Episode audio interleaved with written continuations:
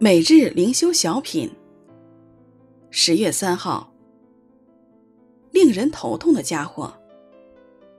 作者刘耀光。在那些日子，犹大的贵胄屡次寄信与多比亚，多比亚也来信与他们。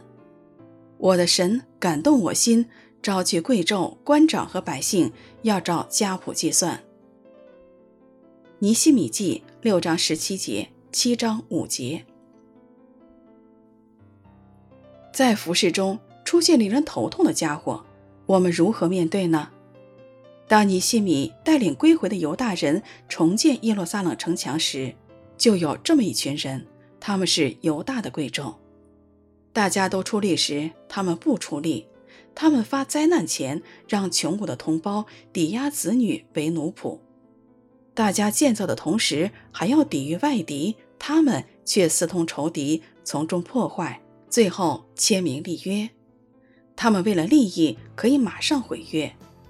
若我们是尼西米，在团队中出了这样的人，要如何是好呢？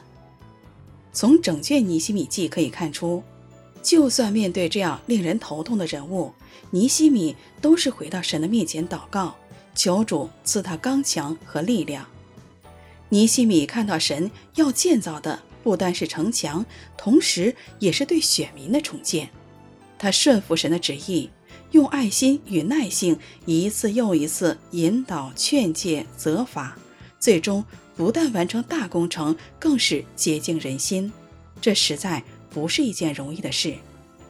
让我们凡事来到主恩座前求，按照神的心意面对和处理令人头痛的人。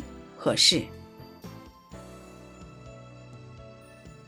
在那些日子，犹大的贵胄屡次寄信与多比亚，多比亚也来信与他们。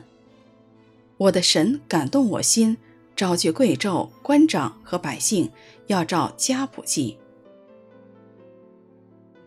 尼希米记六章十七节，七章五节。